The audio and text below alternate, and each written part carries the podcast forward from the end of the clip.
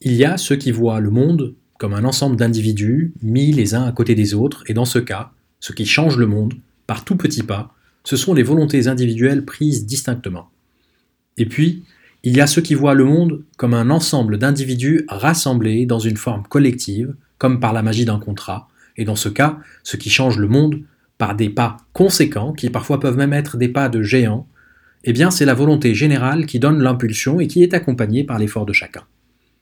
Dans le cas de la transition énergétique, il y a ceux qui considèrent que l'effort est à faire au niveau individuel, consommer moins, générer moins de déchets, trier les déchets, circuler à vélo, payer une taxe quand on circule à coût d'émissions de gaz carbonique, etc., etc.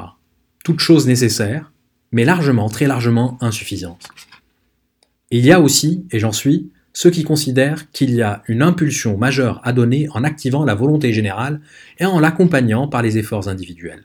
Un exemple pour illustrer ces propos un peu abstraits, ce serait l'État qui lance un programme de recherche conséquent sur la question énergétique, la production, le stockage, le transport d'énergie non carbonée de préférence renouvelable.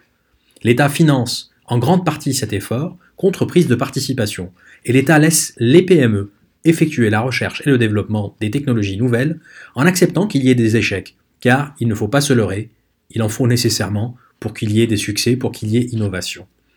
Et une fois que l'État aura initié ce type de volonté collective, il pourra mettre la pression aux volontés individuelles par incitation, les nudges des économistes néolibéraux, ou par punition, les taxes faciles à dégainer depuis Bercy, Matignon ou l'Élysée.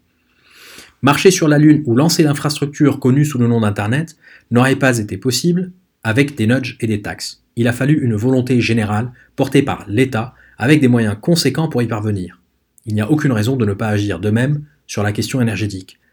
Non pas une somme de volontés individuelles, mais une volonté collective, osons le dire clairement, une volonté de l'État.